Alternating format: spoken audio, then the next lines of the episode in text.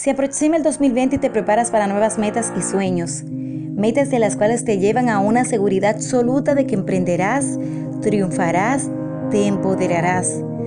Escuchaste esas voces una y mil veces que decían que este era tu año.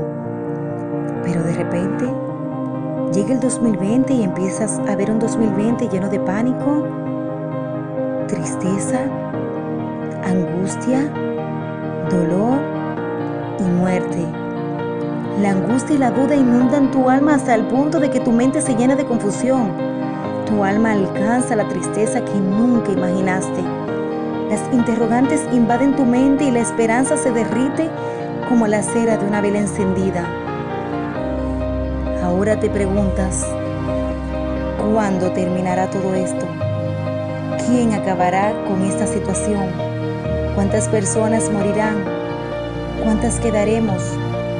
¿Qué pasa con el alma de aquellas personas que se mueren a causa de esta pandemia sin Cristo? ¿Qué pasará luego de todo esto? ¿Cuándo podremos abrazarnos y besarnos como antes? ¿Qué tiempo se tomará el mundo para recuperarse? Pero ¿sabes qué? Todo esto dependerá de ti, de cómo accionar ante esta dificultad. En tus manos está el controlar esta situación y acabar de una vez con todo esto que entristece nuestro espíritu. Agarrémonos todos de las manos virtualmente. Dobleguemos nuestros corazones ante Dios, reconociendo que todo esto está escrito en su palabra y todo esto pasará. Alcemos nuestra voz bajo un mismo espíritu.